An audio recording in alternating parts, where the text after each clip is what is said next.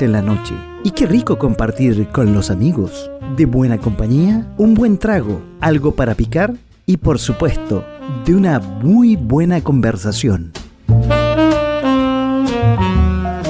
Hablando de todo un poco.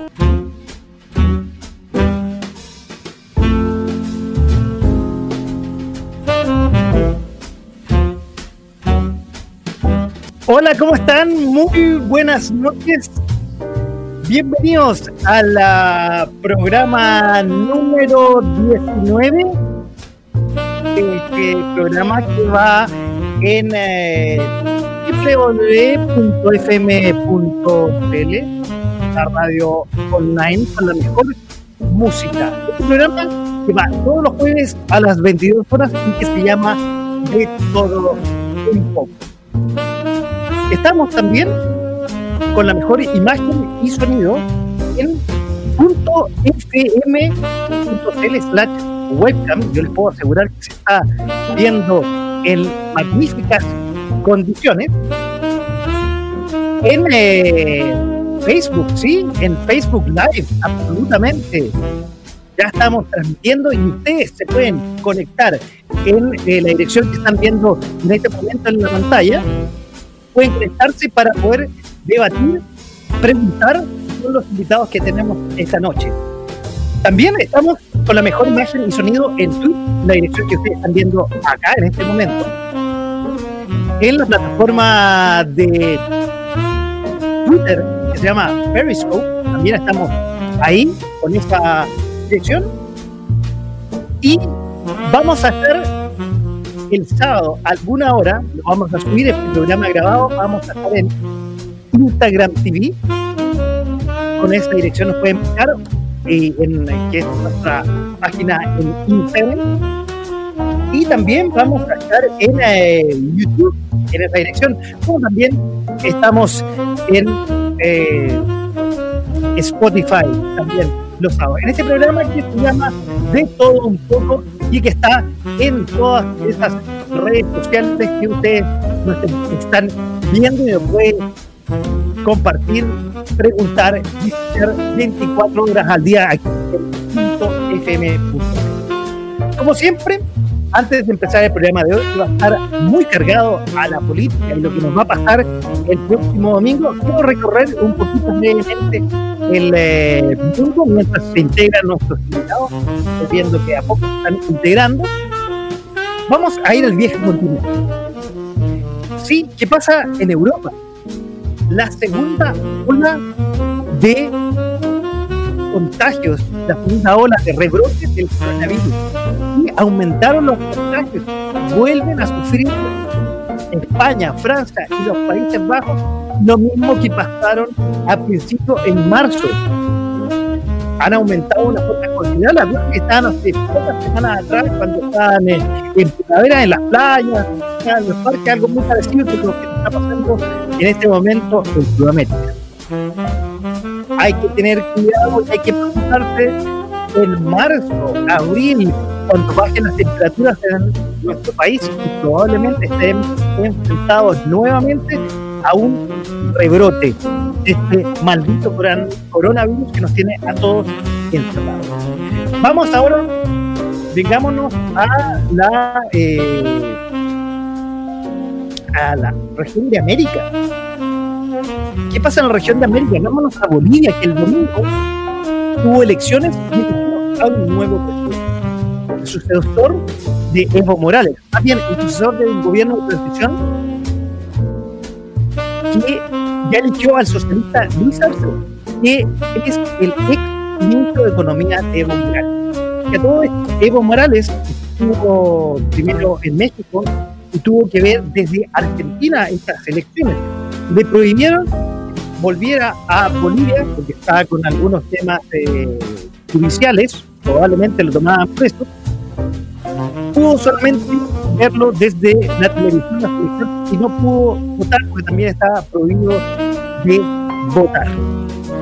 Pero bueno, un ex de Evo Morales es el nuevo presidente de Bolivia. El expresidente de Bolivia, el nuevo presidente de Bolivia, un ex quiero decir, ministro de Economía, es el nuevo futuro presidente electo de Bolivia. Ojalá tenga, a diferencia de Evo, derecho a amar. Todos tienen, tenemos derecho a amar. Oye, estaba hablando de Evo que está en Argentina. Y Argentina, vámonos a Argentina, siempre quiere batir récords. Absolutamente quiere batir todos los récords. Y esta vez está batiendo los récords de contagios del coronavirus, no solamente en Sudamérica, en el mundo. A este momento, al día de hoy, es el quinto país con más contagios. Y no solamente es un mal escenario, también el escenario económico. Walmart anunció, Walmart, la que aquí es eh, dueña también de una cadena importante, la de la estrellita, no decía el nombre, ustedes ya saben cuál es, cuál es, una cadena líder del mercado de supermercados aquí en Chile, anunció que está cerrando y pone a la venta su operación en Argentina. Hace semanas atrás lo hizo Falabella, también lo hizo Cencosud. Honda, la empresa que tenía fábrica de autos, anunció que va a disminuir la producción de automóviles. Y Coca-Cola, que tenía una base comercial, si no me equivoco, la vicepresidencia trasladó sus oficinas o la va a trasladar a Brasil. Y además de todo lo que hablamos del coronavirus, de la economía, o de las empresas que están yendo, la economía y el dólar está hecho un desastre. Este dupla, Fernández y Fernández, cuando empezó el dólar estaba en 40 pesos y hoy está a 186 pesos. Ha aumentado cuatro veces en este periodo. ¿Y cuánto llevan? Menos de un año.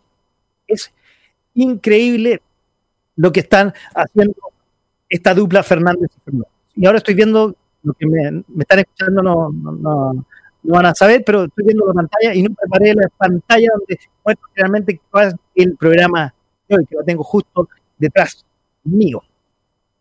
¿Por qué me acordé?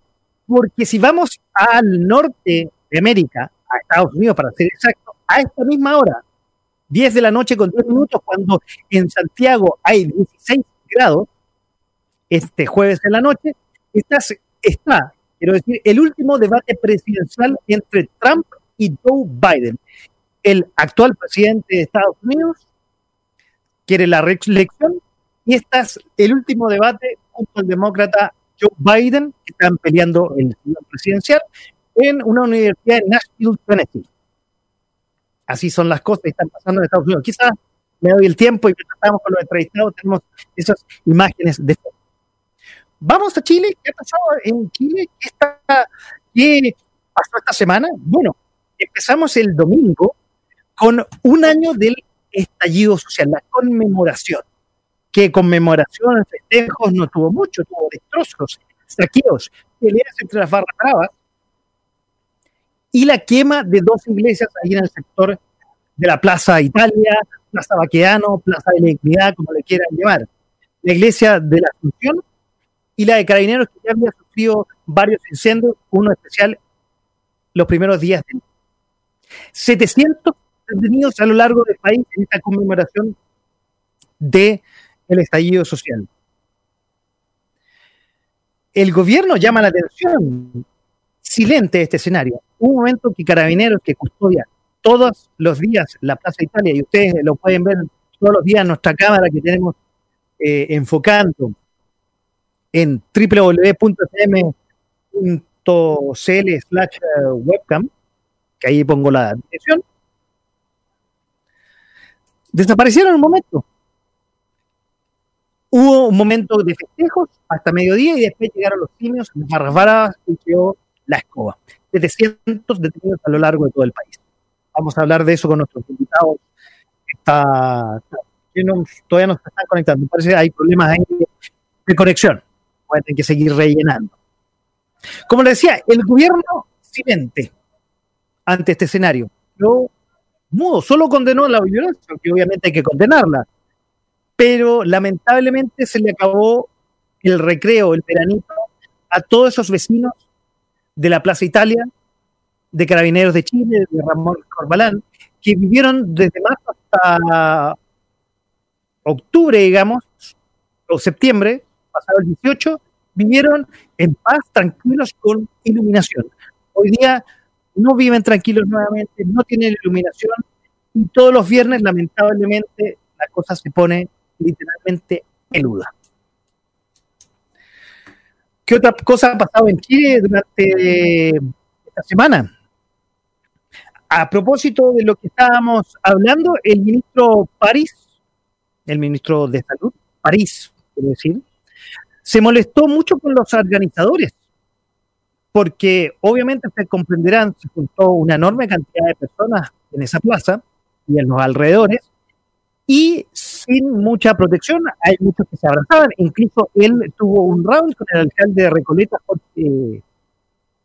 Jorge, Jorge no, no, no Jorge Jade, Jorge Jade de la NFP, con Jade, se me dio el nombre en este momento, donde quiso sacarse fotos abrazado con la gente y un momento que tuvo que arrancar porque no sufre una verdadera paliza.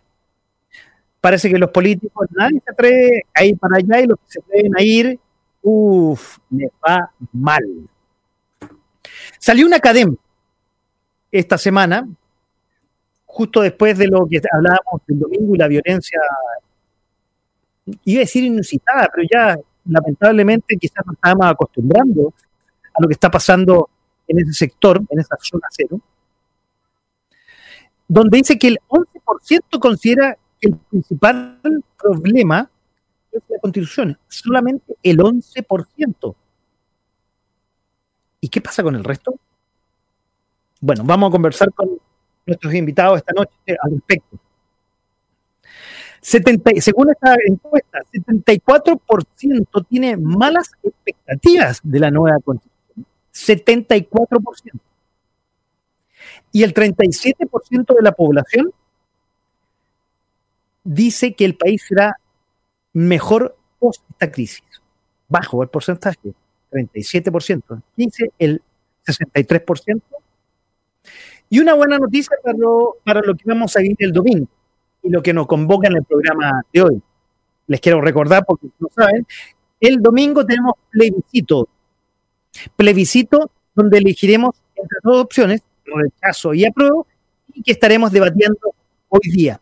Les aprovecho, les adelanto que el domingo, muy temprano en la mañana, nuestra radio, además de tener la música de siempre, la mejor compañía musical, la mejor música de la internet, Tendremos una programación especial acompañándolos con información, con despachos desde las urnas.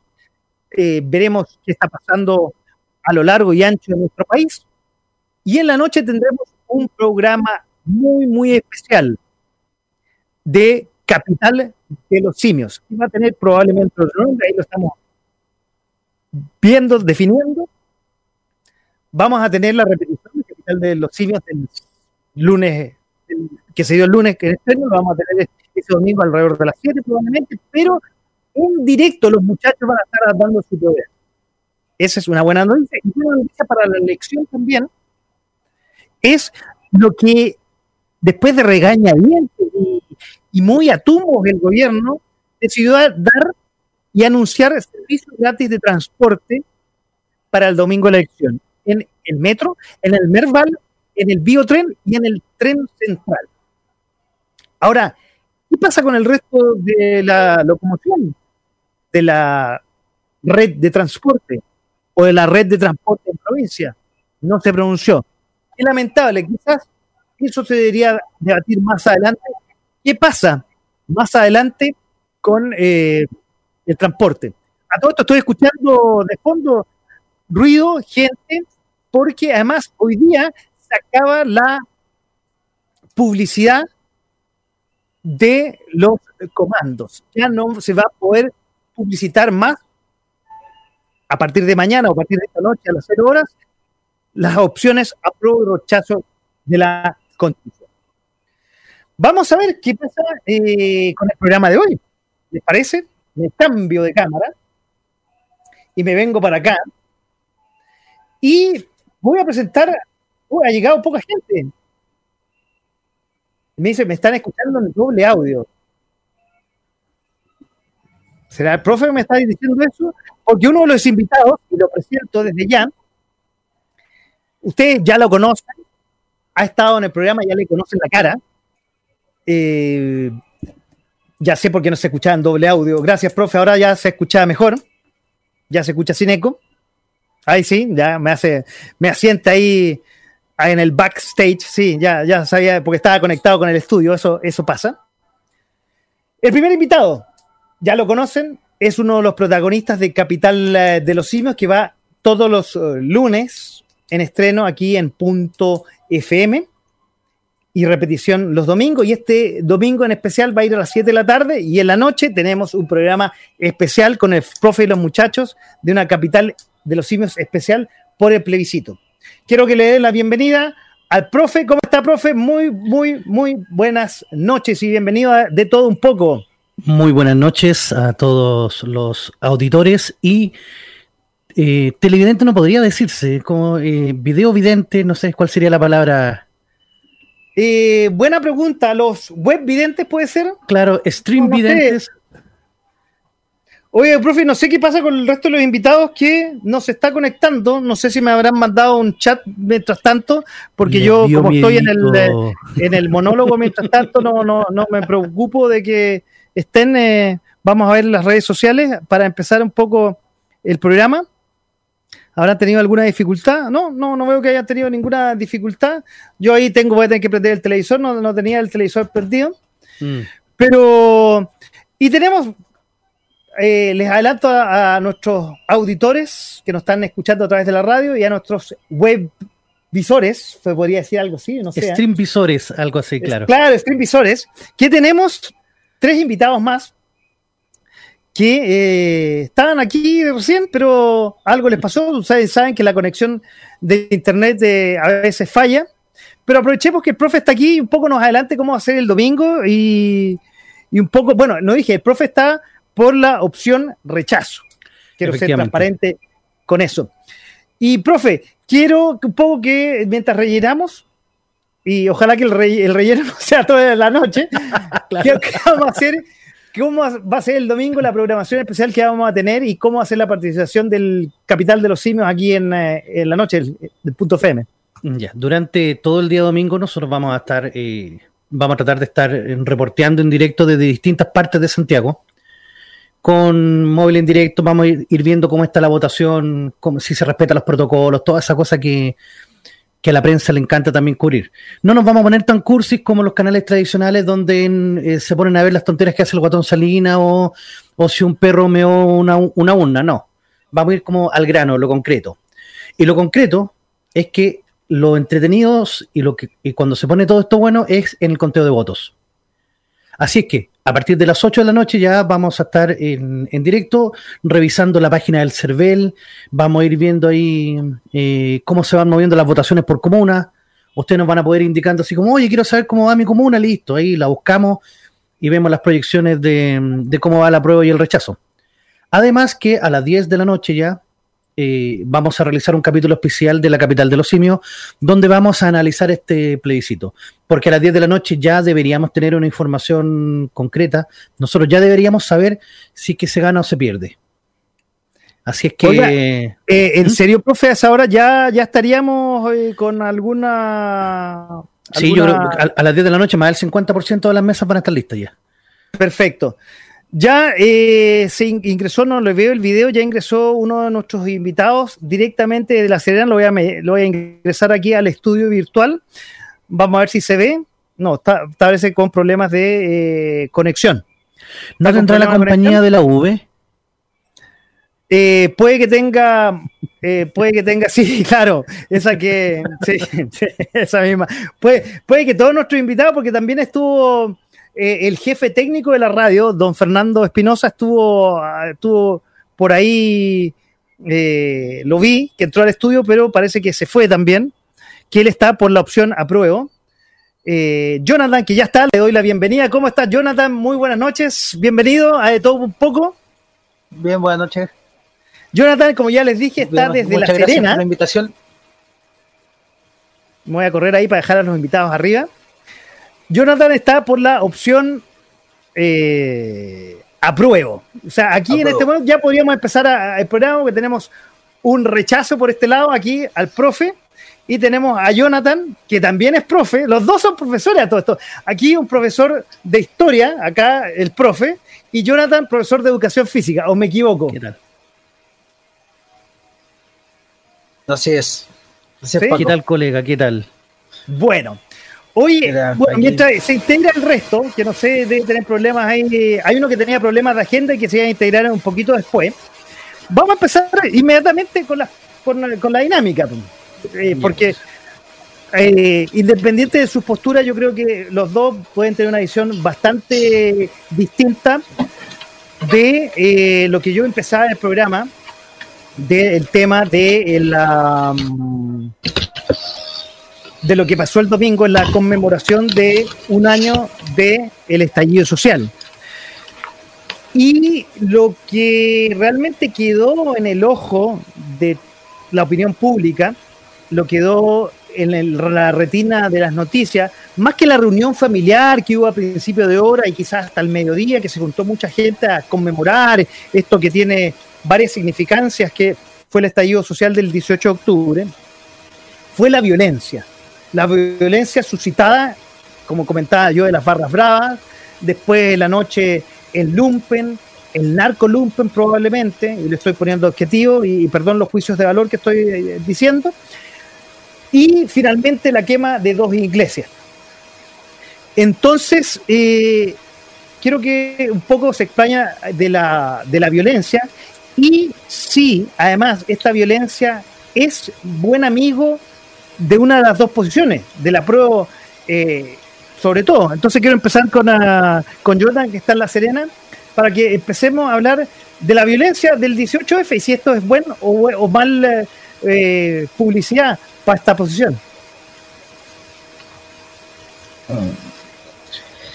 La violencia del 18 de octubre fue, no sé, fue lo que más resaltó en, se podría decir, los canales de televisión, ya que el, más van transmitiendo en vivo la quema de la iglesia, cuando se cayó. Ya, lo único que faltaba ahí fue un periodista diciendo, uy, miren, este, en estos momentos está cayendo la iglesia y estamos llorando, de forma irónica estoy diciendo.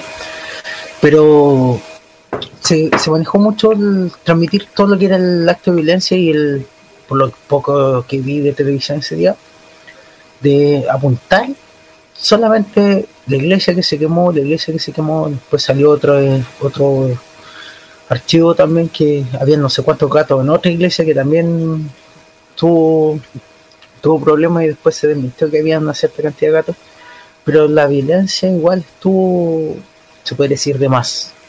¿ya? Porque, o sea, era un conmemorar un año del gran estallido social, de que toda la gente ya literalmente explotó con todo el sistema que tenemos. Pero en ese sentido estuvo mal, se, también hubo provocación, hubo infiltrado, hubo peleas por lo que vi de las barras bravas que hace un año atrás estaban todos abrazados. Pero igual fue, fue feo que se conmemorara solamente lo, el acto de lo que la, se resaltó la, iglesia. A mí lo que de verdad me sorprende. Oye, eh, perdona, profe, le paso la, palabra de tiro, que no expliqué un poco la dinámica, que lo, lo, lo, expliqué en la interna y quiero explicarle a la gente que nos va escuchando. Les voy a dar dos minutos a cada interlocutor para que explaye su opinión y ahora le toca al profe. Y cuando quede 30 segundos, eh, vamos a aparecer todos para que tenga claro que quedan 30 segundos y ahí le paso la palabra al siguiente. Y adelante, profe, con sus dos minutos con respecto a la violencia del 18 de octubre. A mí lo que me sorprende es que siempre cuando están las famosas marchas de la prueba o cosas así, son infiltrados, eh, porque todos son niños buenos, todo, eh, toda esta gente son seres de luz, son seres de luz importantes e impactantes que no hacen nada malo. Si estaba la prensa ahí, era obviamente porque estaban haciendo destrozos, porque estaban quemando la iglesia, porque estaban haciendo cosas malas. El lumpen que se tomó después en las calles durante la noche fue horrible, se agarraron a balazo en, distintos puntos. Y esa no era gente del rechazo. O sea, si estamos nosotros diciendo que este, esta gente es la que quiere escribir la nueva constitución, este tipo de gente es la gente que a través de la violencia y el amedrentamiento nos quieren llevar por un país en el cual ellos sean los que estén arriba. Uf, uf, uf, flaco, pero flaco favor le hacen al, al movimiento de la prueba. Otra cosa que, que, no se ha hablado acá es que efectivamente el, la multitudinaria marcha del rechazo que fue el día sábado, donde no hubo ni un rayado, donde no hubo ni una piedra, ni un escupitajo, donde no hubo absolutamente nada. Más de 50.000 personas marchando por la eh, por eh, Avenida Poquindo. No, no se nombra, no se, no se dice nada, porque la prensa, ojo, la prensa, no van a decir que no, la prensa está con el apruebo y minimizan cualquier noticia, cualquier cosa sobre el rechazo. Ahora, que existan violentistas, obviamente, eh, eso no quita que la, que la prensa esté a favor del movimiento. Porque fíjense, decían, eh, manifestaciones aisladas. O sea, quemar una iglesia no es una manifestación aislada. Y efectivamente, el, que, que, este movimiento se vandalice no es por gente infiltrada. La verdad, no hay gente infiltrada. Es que realmente hay gente que quiere solamente ver arder todo. Y esos son parte de los grupos anarquistas que están detrás de, estas manifestaciones. Gracias, profe. Oye, recién teníamos a Fernando, de hecho lo voy a presentar a, nuestro jefe técnico aquí en, la radio, pero se desconectó, realmente tiene muy mala señal. Oye, quiero seguir con el tema de la, de la violencia. Y está claro que la violencia, independiente de las posiciones, llegó para quedarse. Y tenemos un grupo de carabineros que está muy vapuleado, que por mucho que haga cosas, ya cualquier cosa tiene que tocarlos con los dedos, del, o sea, con pisar huevos, porque si no eh, lo acusan los derechos humanos, que justamente puede ser en muchos casos y otras cosas pueden ser tongos. Entonces, pero definitivamente la violencia llegó para quedarse. Y esto es el siguiente tema que quiero o seguir comentando con respecto a la violencia. Después del domingo, ¿qué creen ustedes? Y voy a seguir con el profe, de ahí seguimos con eh, Jonathan. ¿Qué va a pasar después de la violencia, después del domingo? ¿Gane la prueba o gane el rechazo? ¿Va a seguir la violencia en, en, en, esta las manifestaciones? ¿Va a seguir la gente en la Plaza Italia destrozando? ¿Qué va a pasar, profe? Le doy sus dos minutos. Ya. En la violencia, eh, lamentablemente, llegó para quedarse. El tema de carabineros, carabineros está de mano atada. A carabineros le han quitado facultades para poder hacer su pega, la que le corresponde. Hace poco vimos que estaban tratando de hacer un montaje contra Carabineros eh, y eh, un chorro milagroso eh, hizo andar a una persona que andaba en silla de ruedas. Mira, qué milagroso que son los carabineros. Carabineros, el día, el día de la marcha, el día 18, no se presentó en Plaza Italia, no hubo ningún carabinero, y dos muchachos se cayeron al río Mapocho. Mira, a falta de uno, ahora se caen dos. Por lo tanto, esta misma violencia, en caso hipotético de que llegue a ganar el apruebo, que lo veo muy difícil, muy difícil, pero en el caso hipotético que llegue a ganar el apruebo, estas mismas barras bravas que, están acá, esta misma gente se va a ir a tomar afuera de donde están el, donde van a estar funcionando los, los, asambleístas. Y van a estar ahí amedrentando, tirando piedra, haciendo presión para que los artículos que ellos quieren colocar que en el fondo que quieren hacer eh, a, un país que le ha ido bien, como a Chile, que eh, podemos tener muchas cosas que arreglar, eso no es problema, pero no es la forma cambiando la constitución. Entonces ellos van a querer colocar, porque lo que buscan es, lo del Foro de Sao Paulo, lo que están buscando ellos es instaurar el marxismo cultural y el marxismo legal en Chile. Por lo tanto, eso es lo que nosotros como gente, como patriotas, no podemos permitir. No podemos dejar que eso pase.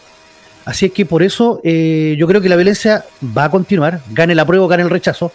Si usted tiene miedo de votar por el rechazo porque dice que estos desgraciados van a seguir haciendo daño, no se preocupe, ganando la prueba o el rechazo van a seguir haciendo atado igual. Jonathan, ¿qué, opinas al respecto?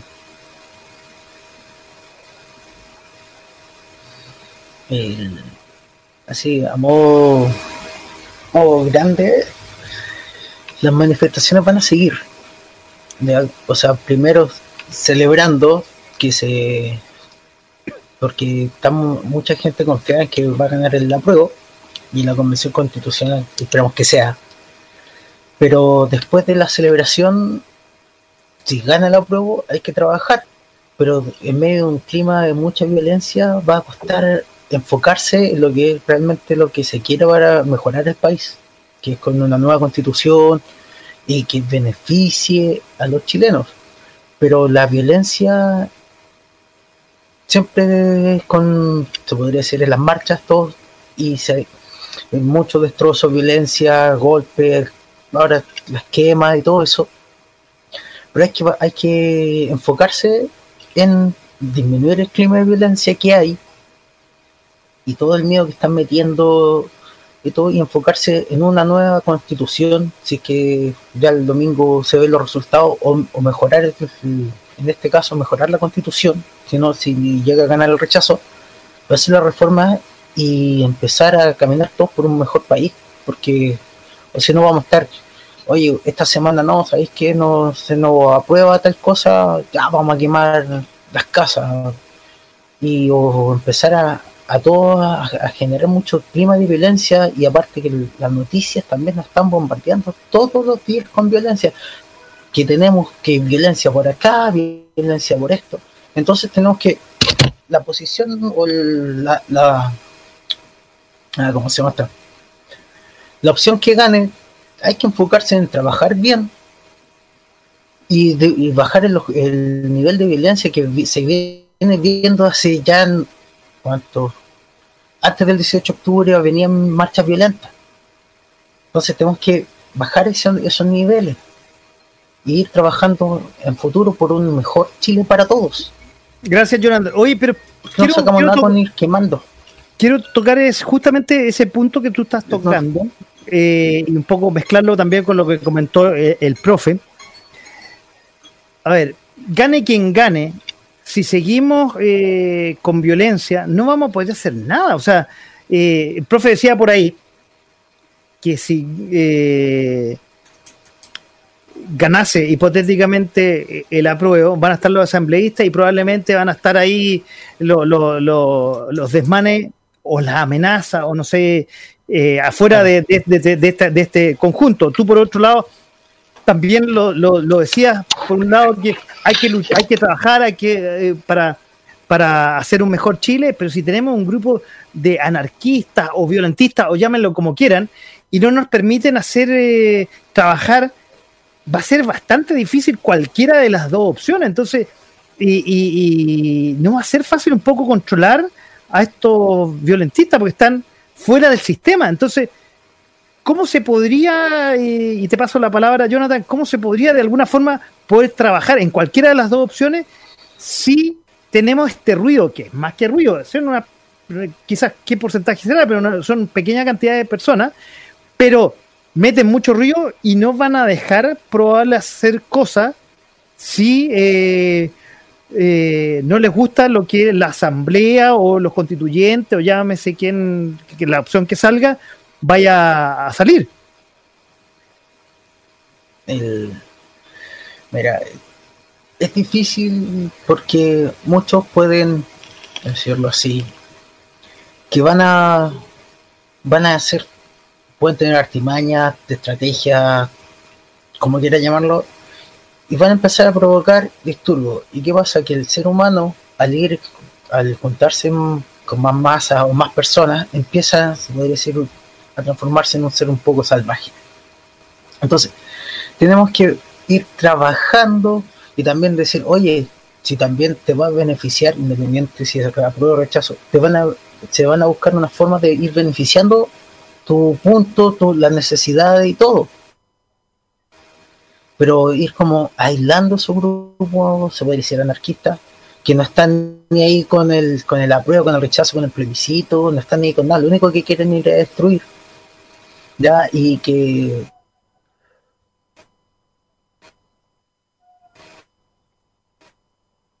ah, que ah, ahí sí. vos sois chileno. Y eso igual es, es, fome.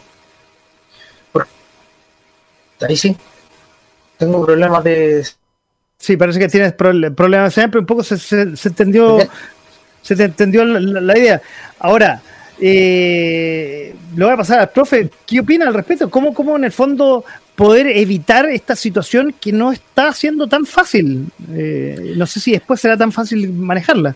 Es fácil, mi querido Paco. Eh, voto rechazo y listo. Con eso se acaban todos los problemitas de los, de los vandálicos. ¿Por qué? Le voy a explicar. Sí, parece fácil, pero parece fácil. claro. pero no, no, no. A ver. expláyese, profe, no creo que sea tan, tan, fácil que es buena, buena acá, pero, pero vamos, vamos, vamos de nuevo. ¿Qué es lo que pasa con estos grupos antisociales? Ellos dicen que están peleando por el derecho de los chilenos y, por, y, porque nosotros queremos que, que, los chilenos les vaya bien. Entonces, todo este grupo de simios, eh, aunque no puedo decir otra cosa, eh, están, entre comillas, legitimizados porque se supone que están peleando por nosotros. Basta ver algunos posts nomás que decían eh, agradezcale a todos los que perdieron los ojos por el 10% de la FP. Yo decía que tiene que ver una cosa con otra. Pero bueno, eh, si usted vota rechazo y gana el rechazo, nosotros le vamos a estar diciendo a todos estos niñitos que se creen que están peleando por nosotros, no, ustedes no pelean por nosotros. Y por lo tanto, Carabineros va a poder tener mayores atribuciones de poder aislarlos, sacarlos y ya no van a tener el apoyo, ya sea popular, el apoyo de la prensa, no van a tener el apoyo de nadie. Por lo tanto, solitos se van a quedar y no van a tener ningún ninguna otra injerencia. Por lo tanto, fácil, haga la corta, voto rechazo. Mira, y usted también la hizo corta, don profe. Bueno, pasemos al siguiente punto, que va a estar relacionado un poco con lo que estábamos hablando recién. ¿ah? Porque ustedes bien recordarán que esto, eh, todo el estallido social pasó hace casi un año atrás, el 18 de octubre del 2019. Y como consecuencia, y después de una seguida de, violencia que hubo, que fue increciendo, el 25 de octubre, y corríjanme si me equivoco, se reunieron todos los partidos políticos y decidieron hacer eh, esta constitución, o sea, eh, hacer un, perdón, hacer un plebiscito para ver si elegíamos una nueva carta magna. Entonces, en el fondo, lo que vamos a hacer el domingo nació eh, medio obligado por lo que estaba pasando y las consecuencias que estaba pasando del estallido social el año pasado. Entonces, y, ahí vamos a integrar a la conversación a Fernando. Quiero. Ahí está Fernando. ¿Cómo está Fernando? Buenas noches. No sé si nos está escuchando. Tiene, un problema técnico, Fernando, aparentemente. Pucha. No. Fernando, que está eh, eh, eh, la otra opción de. Bueno, pero estamos parejos porque no apareció el otro rechazo, que es don Carlos Aranguista, que, que también es un profesor de deporte. Y, está Fernando, que es jefe técnico de la radio, que está por la posición a prueba. Pero bueno, está equilibrado por ahora. Después puede que se desequilibre, vamos a ver qué pasa. Pero bueno, iba diciendo, ahí, está. Ahí está de nuevo Fernando, pero algo está, ahí está. ¿Se metió o no? Hola, ahí está Fernando. ¿Cómo estás? Buenas noches. ¿Nos estás escuchando? El audio. No, no se escucha. No, no, nos ve, pero no se escucha. Ahí sí. Hazle una seña, ¿nos estás escuchando? ¿Nos estás viendo? sí, buenas noches, ¿se escucha algo? Sí, no. sí, se escucha Bueno, ahora tenemos dos opciones. Tenemos dos opciones. Eh, se quedó pegado. Ah, no, está, no. Sí. Tiene, sí, vamos a, está con problemas. Bueno, yo lo que quería decirle es que básicamente eh, lo que leí esta semana, Wall, Wall Street Journal, más conocido como Wall Street Journal, ya que me está pasando, habla sobre Chile y comillas, dice, es probable que la nueva constitución haga al país más pobre, más corrupto y menos libre. Wall Street Journal, ahí sí. Por otro lado, Julius Baer, que es un banco suizo muy importante de las grandes fortunas del mundo, dice, la calidad de la nueva constitución podría acelerar tendencias a la baja del crecimiento en nuestro país. Entonces, la pregunta del cajón, y todavía trata de ingresar Fernando, no sé si habrá escuchado la pregunta, pero se la voy a dejar después, lo vamos... A ver, Fernando, ¿estás ahí? Está serio, pero no nos escucha. Bueno, vamos a ver que, y vamos a empezar con el profe, con esta pregunta. A ver, este plebiscito nace medio obligado, al igual como dicen que la constitución del 80 nace de Pinochet y medio... Sí, acá. Ah, estás allá. ojalá que me escuches la pregunta, pero te la voy a, hacer, para, la, para la pregunta. Eh, este plebiscito que vamos a tener el domingo, ¿nace un poco forzado dado el estallido social? Uh, empezando por el profe, tiene sus dos minutos.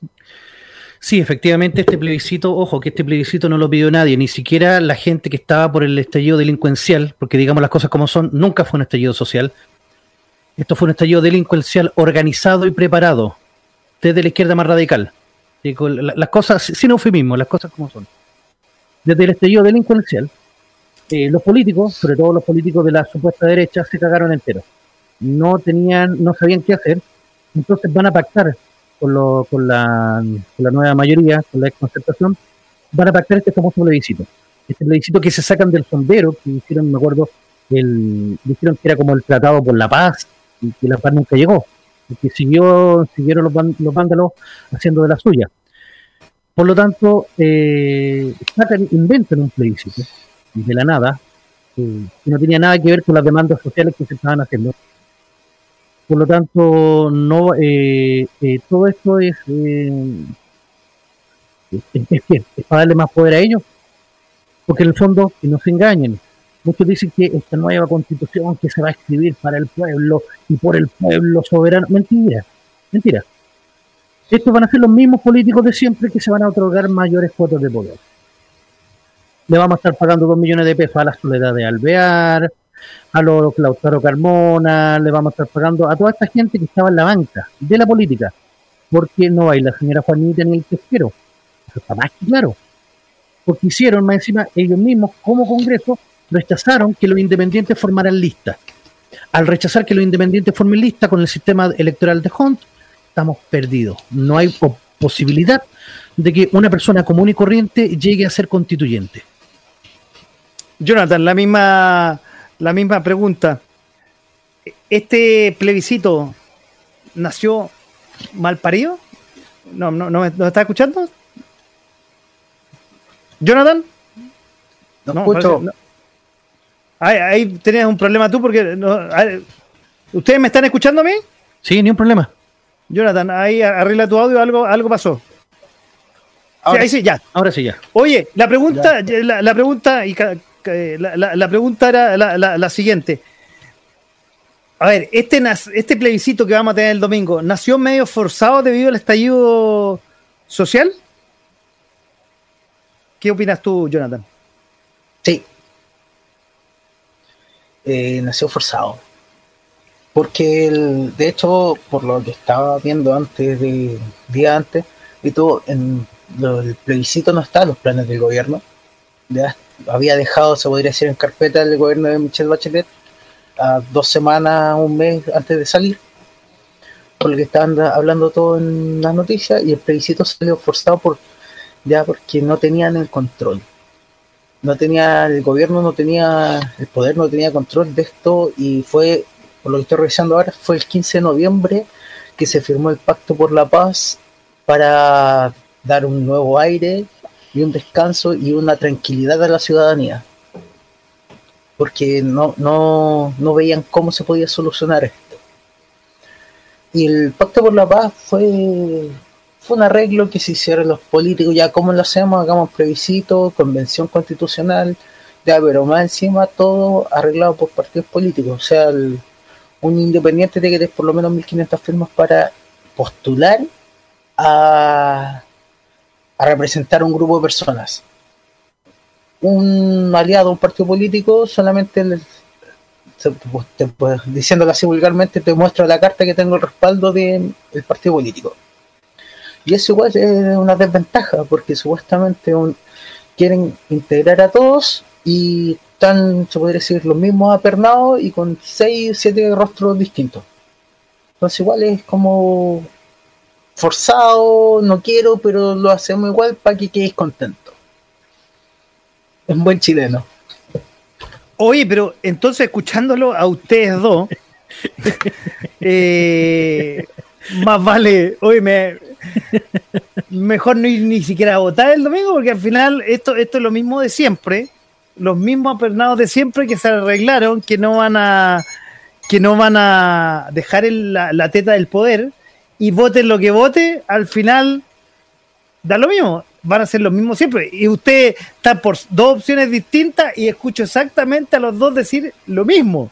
Entonces, al final, esta, eh, este plebiscito del domingo fue, como decía eh, el título aquí, una consecuencia del estallido social y no nada más que nada más que eso. No estaba en el programa Sebastián Piñera, eh, no estaba en la agenda de ningún político, salvo como bien recordaba Jonathan de Michelle Bachelet hace un tiempo atrás, que hubo unas convenciones que se iban en las plazas, cosas así media, eh, que no, no, sé si darle la, pena recordarlo. No fue ni Dios eso. Ah, ¿Perdón? No fue ni Dios. Claro, bueno, entonces al final, al final nunca se supo qué resultado tuvo esa, eso, eso que armó Michelle Bachelet en su momento. Entonces, esto del domingo hace, va, como para darle más pega a los políticos, nada más que más, pero eso, gane quien gane, apruebo o rechazo, vamos a seguir lo que hemos mm. hablado, va a seguir la violencia, van a seguir los mismos de siempre y los tontos que seguimos votando vamos a ser eh, cualquiera de las dos opciones que están acá arriba, eh, tanto Jonathan que va a votar por apruebo y, y Jonathan que representa tantos los apruebos o el profe los que representan el rechazo, va, va a seguir lo, mismo en el fondo. Los mismos políticos, robándole las palabras del profe, los que están en la banca, van a volver, ya que están sin pega, van a volver a la lo que sigue a continuación que quiero preguntarle, porque esa es la otra pregunta. Y, que lamentablemente, eh, cuando terminamos la parte del plebiscito y la generación del plebiscito, llegamos me llama la atención. Los dos a la casi son de visiones distintas a lo, mismo. qué, penoso, ¿ah? Pero bueno, así es que por lo menos estamos llegando a un consenso que nos sirve de mucho e, este plebiscito. Oye, pero bueno, hay dos papeletas. Llegamos y eh, empezamos a hablar de la prueba y el rechazo, están estas dos posiciones, pero tenemos una segunda papeleta que también tiene otras opciones. La convención mixta y la convención, la convención constituyente. A ver, voy a dar una introducción y ustedes si quieren se explayan, les voy a dar un poquito más ahí, les voy a dar unos tres minutos, ya que ya tenemos más invitados para que se puedan eh, explayar. A ver, para que tengan claro lo que nos están escuchando y lo que nos están viendo. La, Después de votar apruebo o rechazo, hay una segunda papeleta que también les voy a explicar y cualquiera de ustedes que, usted que sepa que nos puede ayudar mejor. ¿Qué pasa si uno vota una opción y después no decide llenar la otra? Por favor, que también quiero que, nos ayuden a, entender eso. ¿Qué pasa? Bueno, perdón, lo que estaba diciendo, la, la convención mixta es un grupo de constituyentes, 50% elegidos por eh, nosotros, los votantes, en, en abril, si gana la opción apruebo, y 50% de eh, gente congresista. Ahora, la convención constituyente sería el 100% de los constituyentes elegidos por los votantes. Y eso sería en abril, si no me equivoco. Le dejo la palabra a Jonathan. Ah, y ahí apareció nuevamente eh, Don Fernando, a ver, vamos a darle la oportunidad a don Fernando, a ver que se explaye eh, un par de minutos. ¿Cómo está Fernando? ¿Me escucha o no? Oh. No. no. parece que definitivamente no, no quería participar. No, le dio miedito, parece. claro. lo, vamos a hacer participar por teléfono, a ver si quiere participar por, por, por, por WhatsApp. Oye, bueno, le paso la palabra entonces a Jonathan eh, para que nos comente de esto y cuál es su postura de la convención mixta o la constituyente después de haber votado eh, apruebo. Aquí ya, vamos con tus tres minutos ahí de... Eh, la convención, ya, la convención mixta es 50 elegido por el pueblo. Espérate. Ahí sí. Sí, ahí sí. Ahí tengo que bajar la cámara. 50% por el pueblo y 50% de lo que es el Congreso. ¿Ya? Y todos van a recibir su sueldo y por la convención mixta los, diputados, las personas elegidas por el pueblo, o sea, para, este, para esta ocasión, pueden seguir ejerciendo sus cargos, por lo que estuve leyendo. Y en la convención constituyente o constitucional, eh, las personas que estén, que son elegidas, se podría decir, para representar a la gente, después de dos años no pueden ejercer cargos públicos.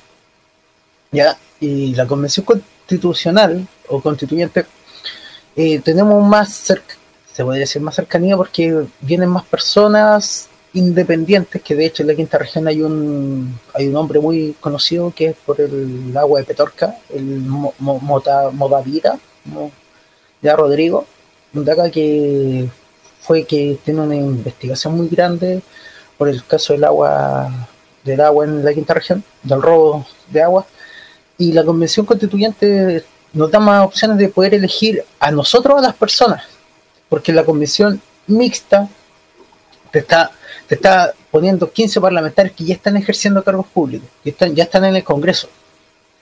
Entonces, la idea es que la, esta, esta nueva, nueva constitución la construyamos entre todos, sea abogados, sea todo, porque tenemos distintos puntos de vista, ya no es el, un Chile que necesitamos crecer económicamente. Ya tenemos que ahora ver los recursos naturales que se está viendo nuevamente, lo que es la salud, la educación, que son bien puntos muy importantes también para el desarrollo del país. Y, como lo mencioné antes, trabajar juntos, porque no sacamos nada con andar peleando, oye, no, es que tú hiciste esto, tú estás haciendo esto otro y no nos sirve. Sí. Oye, ¿tú personalmente eh, vas a votar por cuál? ¿La mixta o la constituyente? Constituyente. Constituyente. sí, sigue, dale, expláyate si quería aclarar. No, por la convención constituyente. Porque imagínate, no sé, pues, te pongo un caso de un, de un diputado senador, no sé. Con esto me, me arriesgo. no sé, nunca, nunca le he visto un, una propuesta al Letelier una propuesta. Le damos saludos a Juan Pablo. ¿ah? Ah. No, pero es que en serio nunca le he visto nada y lleva no sé cuántos años. O sea, o que esté metido en proponiendo algo. Entonces igual eso, eso de repente da impotencia. Entonces si queremos reales cambios tenemos que, oye, personas que lleguen con ideas frescas, que no, ah, que por aquí, que que el amigo de este, que no, ideas nuevas y de mejorar, porque tenemos que ir mejorando, no sacamos nada con retroceder 50 años, 60 años, tenemos que ir avanzando y a medida de las necesidades que va teniendo el país, en tanto economía y todo lo que te todo lo que mencioné. Profe, ¿usted qué de este punto de la comisión mixta constituyente? ¿Cuál es su opinión? Mira, primero, rechazo. Si ganamos con el rechazo, no hay necesidad de obtener ninguna de, la, de las otras dos, eh, ni mixta ni constituyente. Perdón, y le, doy el tiempo de la introducción. sí. Ah, sí, eh, a ver. Pero entonces, ¿qué pasa con la papeleta? Usted vota eh, rechazo y la papeleta que la deja en blanco, nula. ¿Qué, hace, profe? Yo personalmente rechazo nulo. Así de así de care de carepalo. Muchos dicen, no, es que no es la estrategia, que la estrategia es que se vote por la mixta. Le voy a explicar bien con Perito y con Manzana cómo funciona esta cuestión. Primero, el voto rechazo. Usted va a votar rechazo eh, fundamentalmente porque está cansado de todo este grupo de políticos. Por lo tanto, ese voto de rechazo va a ser, como su nombre lo dice, un voto de rechazo a toda esta casta política corrupta. A decirle, no, ustedes no van a tener más pega ni más plata de nosotros.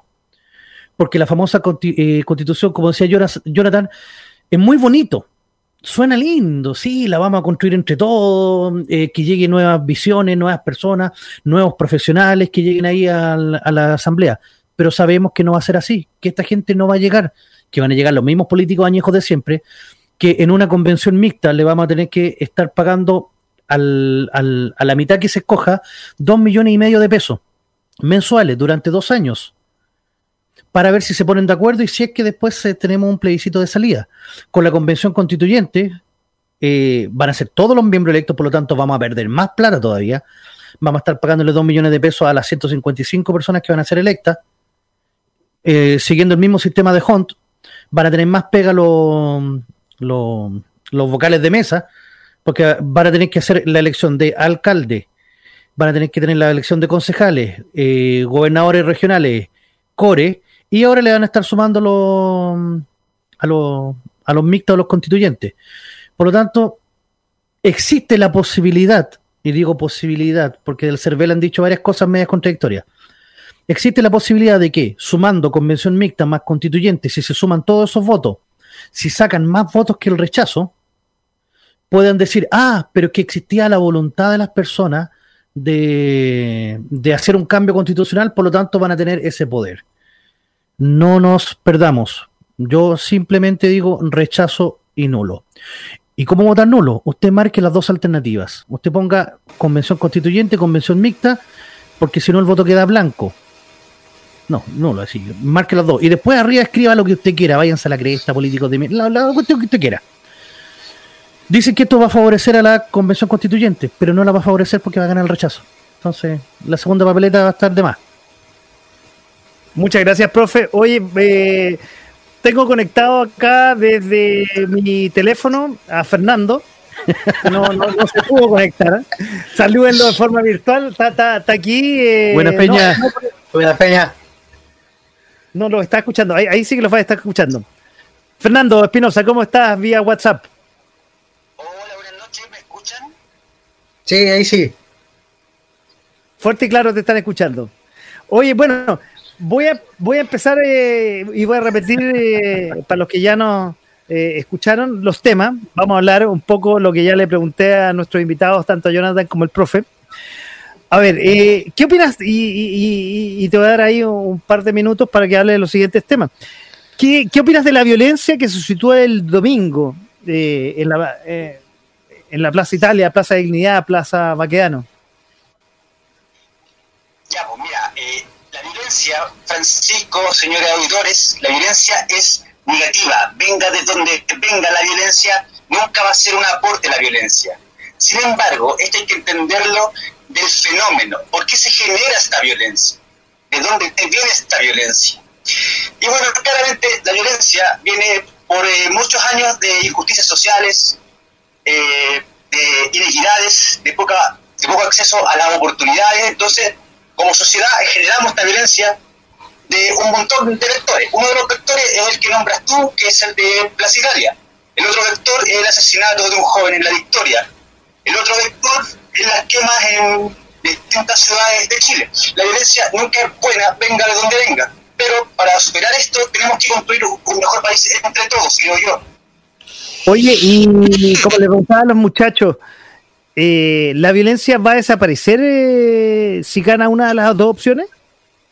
No va a desaparecer nunca la violencia. La violencia es parte de la naturaleza humana. No va a desaparecer. Pero antes no existía. ¿Cómo, cómo es parte de la naturaleza? Es parte de la naturaleza humana ser violento. Entonces, en algún punto de la historia, de X historia, de X vector de historia, siempre va a haber eh, un roce, un punto álgido de la historia y la política la sociedad eh, va a llegar hasta ese punto y después de eso se va a desatar nuevamente la violencia. Violencia siempre va a haber, es parte de la naturaleza social humana. Si no hubiese violencia no existirían las guerras. Y guerras siempre han habido y siempre van a haber. Oye, pero basado en eso, y un poco también le preguntaba a los muchachos, eh, la génesis de este plebiscito que vamos a tener el domingo fue una consecuencia del estallido social. A ver, y, le, le pregunté ya a los muchachos, a ver, entonces la génesis del plebiscito que vamos a tener el domingo no estará un poco viciado, ya que fue una consecuencia del estallido social y de la violencia que tú estás de alguna forma justificando con tu alocución? Eh, ahí tengo que discrepar. La ley 21.200 surge desde el temor de los políticos a no poder parar el estallido social, que es un fenómeno, social que está ocurriendo a nivel nacional. Los políticos se preocupan, los políticos entran en temor, entran en pavor se juntan entre cuatro paredes y generan la ley 21.200 que regula el marco de eh, el plebiscito que vamos a tener el domingo. Oye, asiente, no sé si estás viendo en imágenes al profe, asiente con su cabeza, que es el único que está por el rechazo aquí. Profe, ¿quiere eh, complementar o debatir eh, lo que dice Totalmente, el tema de la violencia propiamente tal que, que dice que viene por la desigualdad. O sea, él quiere igualdad en la pobreza, o sea, e, e, éramos hasta el 18 de octubre uno de los países ejemplo a nivel mundial en cuanto a crecimiento, índice de desarrollo humano. La, desigualdad se genera por la acumulación de riqueza, pero esto significa que eh, los países libres, por lo general, son 10 veces, eh, la gente pobre es 10 veces menos pobre que los países donde hay más igualdad, por así decirlo. Por lo tanto, esta sensación de violencia que él llama y que es, que, que, es casi como que si fuera un estallido espontáneo, no fue así. Esto fue todo preparado, coordinado, eh, gente entrenada. No es casualidad que se hayan quemado las estaciones del metro al mismo tiempo. Entonces, no vengamos con eufemismo ni con, eh, ni con cosas extrañas. Acá lo que pasó es un plan que estaba destinado a atacar al gobierno de Piñera. Ahora, bueno, lo que usted nombra, eh, profe, lo al final eh, son se asume, pero todavía no está legalmente comprobado, lamentablemente. Eh, son, en el fondo, es como un secreto a voces que todo el mundo sabe, pero no está demostrado todavía. Oye, por último, Peña, para, para entrar eh, ya, entrar con los tres conversando, te quiero preguntar, tú votas, bueno, ya sabemos, está representando esta noche la opción apruebo.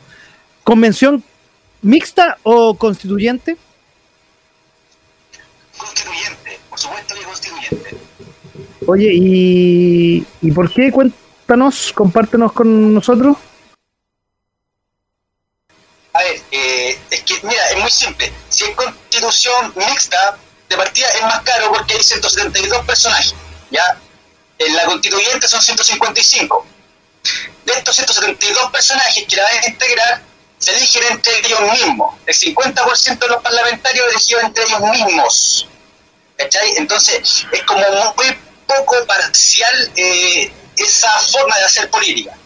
Por lo que yo estoy por la convención constitucional, eh, que va a tener paridad de género y va a ser elegida entre el ciudadano el más pudiente del país hasta el ciudadano de a pie, que el rango intermedio yo me considero también. O sea, todos vamos a tener técnicamente la posibilidad de conformar a quien quiera la convención constitucional, que es mucho más democrática que la mixta. No, se ve. Bueno, quiero compartir con, contigo y con los que nos están viendo y escuchando. Jonathan nos está mostrando algo que no sé qué es. Jonathan, ¿qué es lo que nos estás compartiendo? Es una foto de Zipper. Ahí se ve. Eh, se ve algo, pero no, no. Si lo mm. relata sería mejor. Ah, sí. Ah, los números integrantes de la convención mixta, constitucional, de la composición. Pero lee lo mejor. No, es que no, no se ve, no se ve. Lee, lo mejor y lo comparte con nosotros, Jonathan. O sea, que lo que decía Fernando, claro, la cantidad de integrantes de la convención mixta son 172, de los cuales 86 son electos y 86 son congresistas ya establecido, número de asientos por distrito de 2 a 4, regla de paridad aplica solo al 50% de lo electo, ejercicio de cargo del legislador, doble función congresista y, y convencional, ¿ya? Y la inhabilidad del congresista no puede, o sea, pueden seguir postular a una reelección mientras ejercen función convencional. O sea, la convención mixta la convención mixta, los, se puede decir, los, congresistas siguen ejerciendo su cargo y se pueden tirar una reelección. Y aparte están participando en la, la, se podría decir, la nueva constitución para armarla. Pero aquí me quedó una duda que, que, planteó Fernando, que, que fue media enrea y, y, me está escuchando Fernando, ¿no? A ver, Tú hablabas recién de que la constitución, la, eh, perdón, la constitución, digo, la, la, convención mixta iba a ser más cara que la constituyente. No me cuadra, profesor.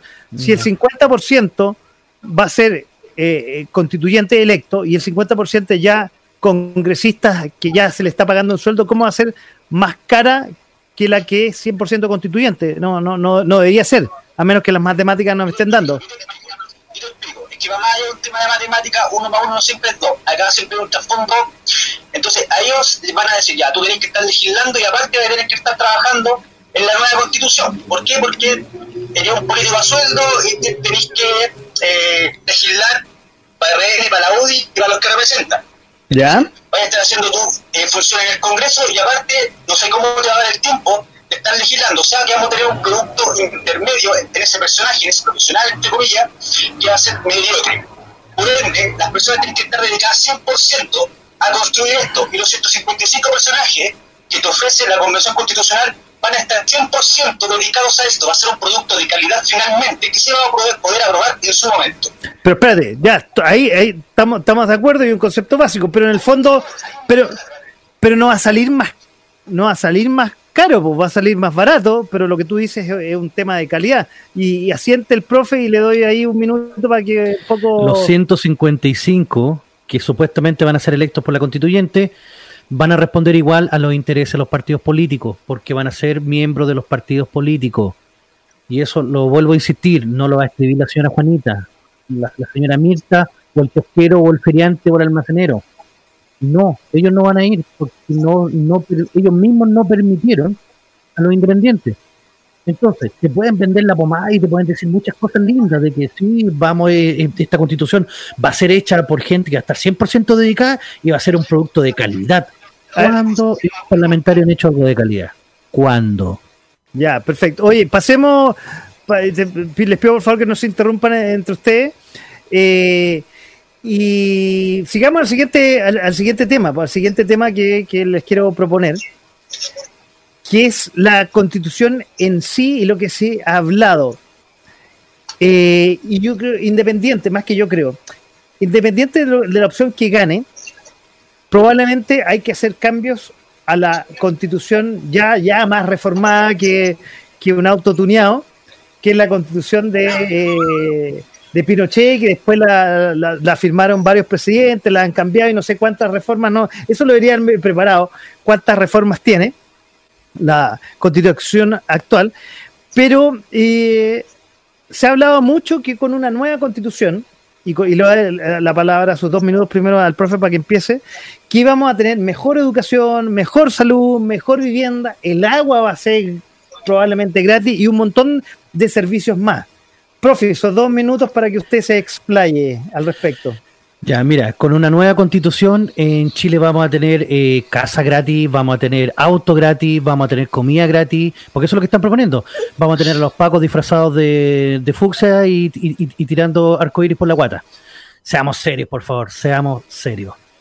Una nueva constitución no te garantiza absolutamente nada de eso. Es más, todo lo que se, todas las cosas que te dicen ya están en la actual constitución. Por ejemplo, si usted quiere cambiar el tema de las pensiones, hay que cambiar el decreto ley 3500. Eh, el agua, propiamente tal, es un bien eh, gratuito. Mira usted, incluso las concesiones de agua se entregan a, los, a, las personas particulares de forma gratuita. ¿O usted quiere que el tratamiento del agua, el alcantarillado y todo eso también se, se lo tenga que estar pagando el gobierno? ¿Y con qué plata lo va a pagar? Imagínense ustedes que en México te garantizan una eh, vida sexual, eh, ¿cómo es que dice exactamente? Eh, te garantizan una vida sexual plena. ¿Cómo diablos garantizamos eso? Que es imposible. Y en la actual constitución ya están consagrados todos estos derechos. Imagínense, esta constitución ha sido reformada más de 20 veces. Ni siquiera lleva la firma de Pinochet. Entonces, si me vienen a decir que quieren cambiar la constitución, eh, una hoja en blanco, partir de cero con una nueva constitución, solamente por el hecho de que quieren mejor salud, eh, que quieren una mejor educación, eso ya está en la constitución. Ahora, si realmente dicen la verdad y dicen, no, ¿saben qué? Nosotros queremos una constitución marxista, donde el Estado está al mando de todo, listo, se las doy, ni un problema, usted vote a prueba. Pero si usted no quiere caer en las manos del marxismo, del comunismo internacional, manténgase y vote rechazo. Muchas gracias, profe. Jonathan, eh, ¿cuál es tu opinión al respecto de la educación, salud, vivienda, y agua y tantos servicios que la Constitución garantizaría o va a garantizar? son, es que en estos momentos lo que es salud, educación, vivienda, todo eso, no, nos ven como ciudadanos. Punto uno. Porque todo ya con la... Te dan, claro, te dan a elegir pero cada vez que tú eliges, no sé, por salud gratis, eh, siempre después, cada año el presupuesto de FONASA va bajando, va disminuyendo. Ya tiene, le van dando menos presupuesto y siempre están incentivando a los privados. Entonces, ¿qué pasa? Las personas que no acceden o tienen el dinero para acceder a una salud privada, tienen que irse al, a la salud pública y de hecho la salud pública no cuenta con los recursos. Entonces, lo que se quiere es garantizar una salud de calidad, una educación de calidad. La vivienda, hay que ver el sistema de vivienda porque no sacamos nada con regalar viviendas, regalar a todo el mundo y después no, es que no me sirven. Es, tenemos que siempre ir regulando, de mi punto de vista. Porque hay una cosa que igual me, me cuelgo una cosa que una vez me habló un argentino Oye, ellos tienen educación gratis. Yo conocí un argentino que tuvo cuatro carreras, compadre. Cuatro carreras y ninguna las terminó. Entonces también del uso empezamos a abusar.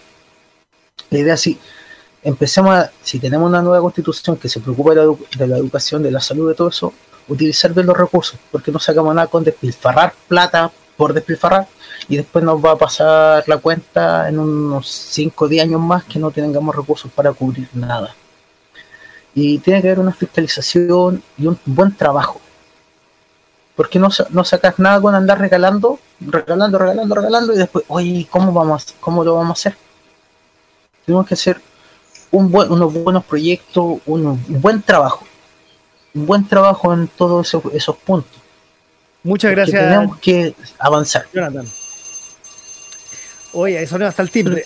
Oye, le damos la bienvenida también a esta noche que se integra vía también WhatsApp a don Carlos Arangui, que, que Carlos estaba también tuvo problemas y lo conectamos así con esas cosas mágicas por teléfono también. ¿Cómo estás, Carlos? Buenas noches. ¿Carlos? Hola, buenas. Hola, buenas noches. Hola, Carlos.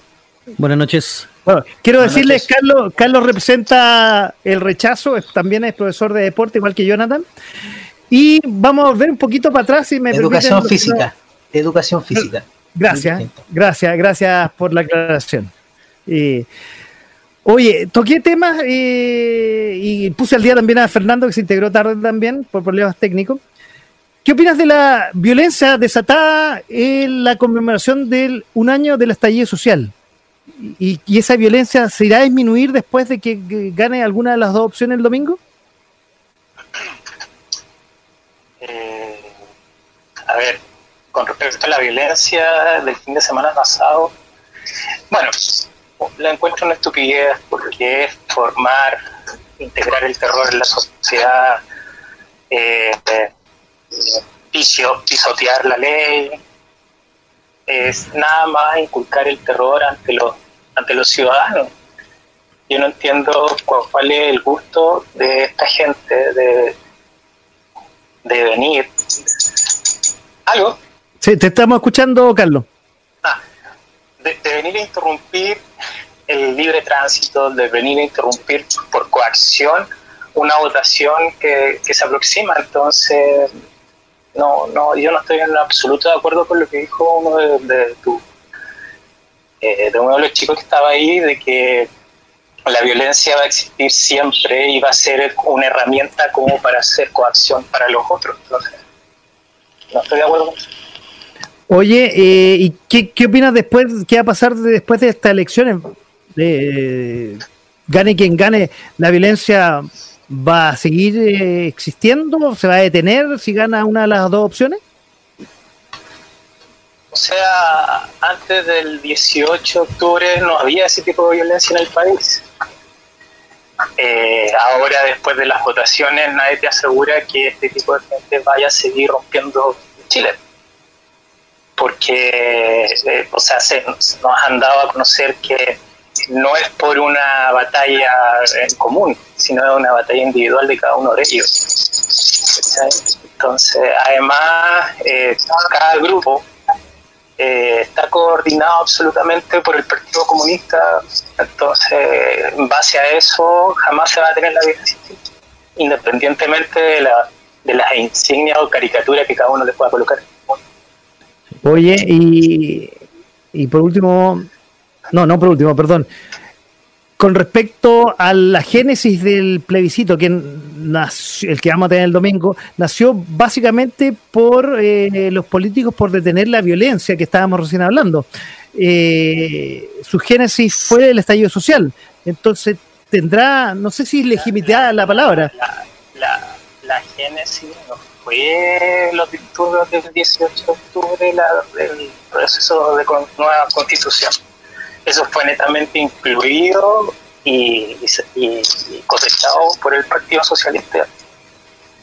Eso fue, eh, eso fue su, ¿cómo decirlo? O sea, hace mucho tiempo eh, han cultivado este cambio de constitución. Entonces, porque jamás escuchamos dentro de los disturbios que hubo el 18 de octubre que la gente estuviese peleando por una nueva constitución, estaba peleando por otras cosas. Entonces, al final, por coacción, eh, se aprovecharon de esta situación y eh, impulsaron de forma violenta el, el tema del cambio de constitución. Oye, y bueno, tú votas eh, rechazo. ¿Y qué haces con la segunda? Rechazo y nulo. Nah, no, ni por la convención mixta ni por la constituyente. No. Perfecto. Bravo. Oye, y, y por último, ponernos al día y, y, después de tu intervención, tus dos minutos se lo paso a Fernando, que también está vía WhatsApp eh, esta noche lo que hablábamos al último, los derechos eh, ciudadanos, eh, perdón, eh, bien digo, sí, los derechos ciudadanos, va a ir con un cambio constitucional, con nueva constitución, ¿habrá mejor salud, mejor educación, mejor vivienda, mejores servicios? ¿En tu opinión? ¿Cómo, se, cómo se, llama el profe Victoria? el profe, se llama, el profe. Me llamo el apellido profe. se llama el profe, ese es su apellido. Profe. Eh, no, las constituciones no se hacen de derecho. Las constituciones es un marco que regla el poder del Estado, del, Estado en este caso. Los derechos de la gente o lo que cree que la gente que va a incluir en la constitución, eso no es así. Para eso están las leyes. Ningún derecho está dentro de una constitución. Tenía la constitución de Alemania que antes de cambiar la constitución la llenó de derechos, después tuvo que recular porque ningún derecho, de los derechos generan expectativas, y cuando el Estado no puede solventar esas expectativas, tiene que recular.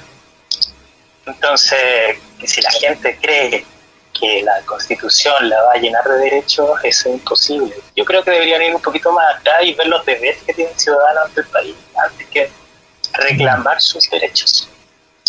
Correcto, muchas gracias. Eh, Fernando, tú que estás también en la línea del WhatsApp, ¿qué, opinas con respecto a este punto que estaba tocando Carlos y que estábamos tocando todos con respecto a, la, a lo que podría escribirse una eventual constitución o reforma sobre la educación, la salud, la vivienda, los derechos de agua, los servicios, los derechos de los ciudadanos en general? Hola Carlos, bienvenido. Ya, mira, eh, sí, la constitución política tiene que ser lo más pequeña y reducida posible. La constitución política tiene que eh, darle un marco al Estado y, en ese marco mejorar las leyes, leyes reales que puedan mejorarnos como país eh, finalmente. Eh, no es la ley de Pinochet, o sea, la, constitución de Pinochet, porque en los últimos 30 años se le hicieron más de 100 modificaciones al menos, entre punto y coma, entre los comunistas, los socialistas de la UDI hicieron 100 modificaciones. Entonces, 31 modificaciones entonces, se hicieron la Entonces, gracias Carlos. Entonces, em, en base a eso, es una constitución que es algo eh, que es un poco de cosas que se hicieron en los últimos 40 años. ¿Cuál es el problema de la constitución? El problema de la constitución es que polariza a Chile. La constitución puede ser muy buena o puede ser muy mala, pero esta constitución, al haber nacido entre cuatro paredes, efectivamente, incluye mucho a Chile. Ahora, si hacemos una constitución nueva, créanme, esta constitución nueva no le va a dar soluciones a, las peticiones de la calle. Es una constitución nueva que vamos a construir para que en 20 años, en 30 años más, los jóvenes de la población X tengan las mismas posibilidades de una persona, de un joven que nació en el sector oriente y tuvo otras posibilidades. A, a eso es lo que vamos nosotros, a eso es lo que va la calle. Muchas gracias, Fernando. Perdón, ¿quieres replicar, Carlos? Sí, lo que pasa es que... Ya, tienes un minuto ahí para replicar. Pero yo no estoy de acuerdo con quitarle al otro para darle a otra persona. Cada uno tiene las herramientas para poder surgir. Estamos de acuerdo que algunos puedan tener mejores o peores herramientas, pero todos tenemos las mismas posibilidades. Todos. todos, absolutamente todos. Ahora, parte de uno que quiera, que surgir o no quiera surgir. No, como, como decían, como algunos políticos decían, no les voy a quitar los patines a uno para dárselos a otro. La idea es que tomemos a ese individuo y lo hagamos crecer, pero no quitándole la oportunidad a otro para seguir bajando el nivel, si es el problema de la calidad de las medidas que se está cuestionando ahora. No voy a bajarle el nivel al otro para que el otro pueda subir. Eso no, no es así en ninguna parte del mundo. Gracias, Carlos, por... ¿Puedo dos segundos? Dos segundos tienes, dos segundos. Diez segundos tienes, ya. Dale. Por supuesto, Carlos, el próximo. Lo que hay que hacer es fortalecer nuestra institucionalidad jurídica como para que el satélite que está en el norte, eh, con lo que se hacen las baterías, con el litio, lo produzcamos en Chile y lo industrialicemos en Chile, no que lo vendamos como materia prima. Y lo que queremos hacer, queremos hacerlo estatal, no, es que el tercero nos deja, eso es. Perfecto. riqueza, es muy importante generar riqueza. Vale, Fernando, muchas gracias. Oye, pasemos al, otro punto. No sé si va a ser el último, porque ha avanzado esta noche y eso que no han estado ustedes en directo y, viéndose, tanto Carlos como Fernando. Es un tema que podríamos estar hasta el domingo, yo creo, conversando. Oye, eh, un tema que tenía aquí escrito y creo que va a ser, no sé si el último, porque después quiero que cada uno al final diga cuál es su predicción y, y por qué vota lo que vota. Es lo que ya estoy poniendo en el título. Que también se está en cuestionamiento en esta posible nueva constitución es debatir el tipo de gobierno que podríamos tener, un presidencial, semipresidencial, parlamentario. Le voy a dar la palabra al profe que es del rechazo, que probablemente como no hay cambios en la constitución o quizás una reforma, diga esto. ¿Qué opina al respecto? Aquí le doy sus dos minutos y después dejamos a Jonathan. Ya, mira, eh, retomando un poco lo que había lo, que habían dicho antes los muchachos, yo quiero agradecer a Jonathan y al mismo Feña que en el fondo me están dando la razón, pues, de por qué hay que votar rechazo. o sea, eh, eh, ¿qué, mejores compañeros me trajeron aquí para, para votar por el rechazo. Feñita, el tema de la, del litio, por ejemplo, el litio le pertenece a Chile, lo que pasa es que lo entrega en concesión. Y generar el know-how y hacer la batería de litio y todo lo que denomina, nos sale más caro a nosotros hacerlo acá que mandarlo a hacer afuera. Y por eso no se hace. Lo mismo pasa con los alambres de cobre. Sale más caro, porque Chile es un país muy chico para industrializarlo. Pero eso ya es un tema económico que hay, que, ver y que ni siquiera eh, eh, está en la constitución. Así que vamos con, con los demás. Ya, presidencialismo. Nosotros en Chile ya vivimos un sistema parlamentario en el cual fue nefasto para el país. Chile hacia 1891 tenía una de las eh, oportunidades más grandes de convertirse en potencia a nivel mundial. Pero la casta política nuevamente se puso de acuerdo entre ellos y lo único que hicieron fue hacer leyes para ellos y no gobernaron para eh, apoyar el crecimiento y el desarrollo del, país. Por lo tanto, eh, volver ahora a un sistema parlamentario también sería bastante funesto porque los políticos no se van a poner de acuerdo para poder gobernar. Yo creo en el ideal portaliano, yo creo en un gobierno fuerte, yo creo en un gobierno firme, yo creo en un gobierno que tenga atribuciones, yo creo en la Contraloría General de la República como un ente libre, yo creo que el Banco Central tiene que ser libre, yo creo en muchas de estas cosas. Y por lo tanto, eh, podemos hacer cambios, sí, no hay ningún problema, pero no es necesario cambiar toda la constitución.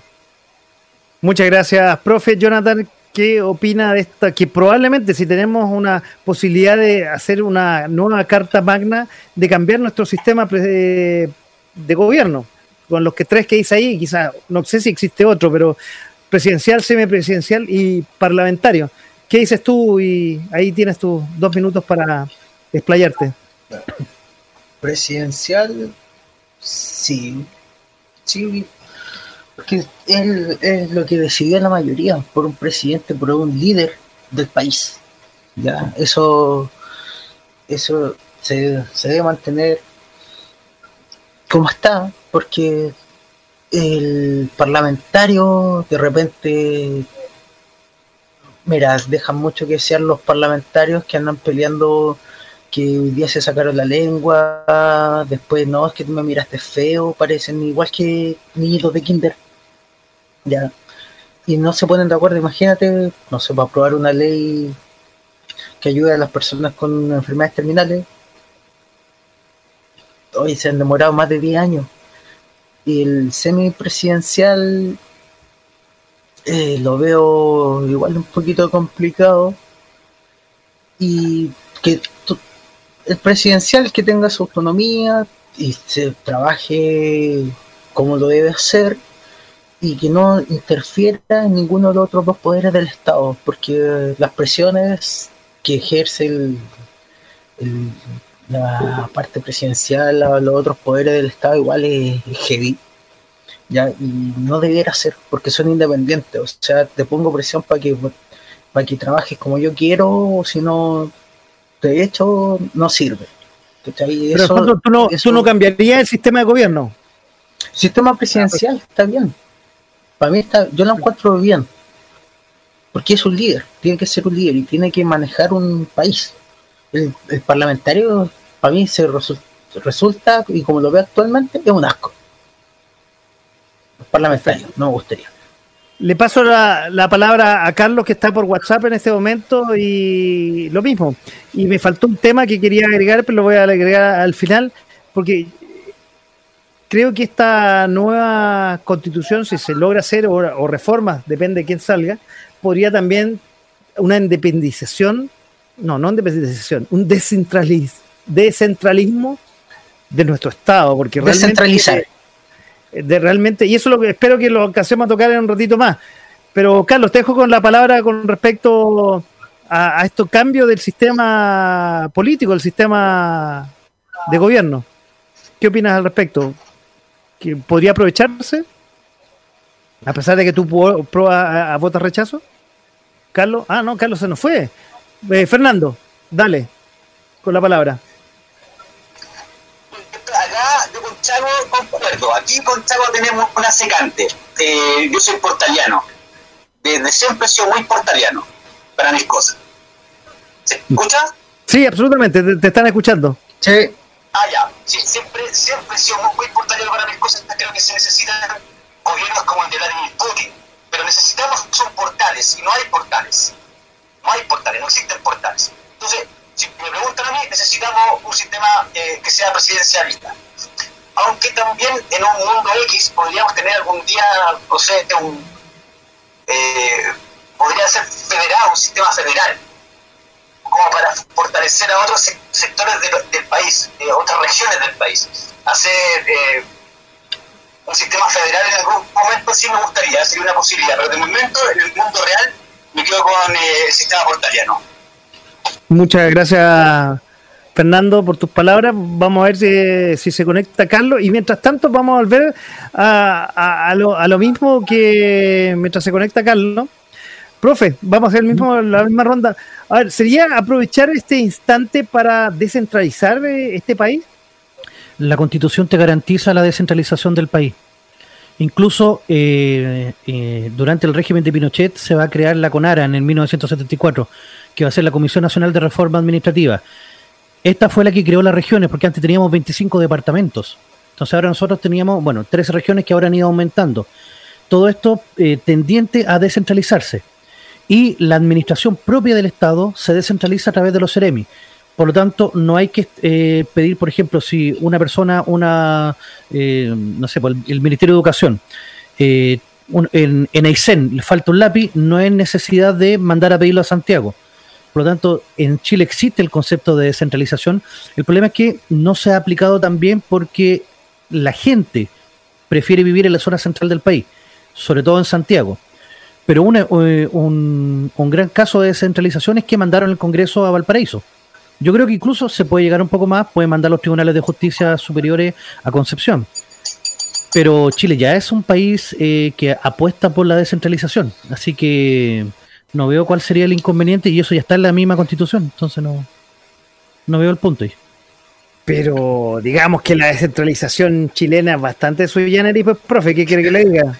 Sí, pero que ya está en la constitución, o sea, imagínate, eh, si esto no se cumple, ¿qué te va a decir a ti que se va a cumplir con una nueva constitución? O sea, el papel aguanta mucho. Por lo tanto, no, sin duda. Jonathan, usted que es el único que está descentralizado aquí de los que están invitados, están en La Serena, tiene el gusto de tener las playitas y el clima de La Serena.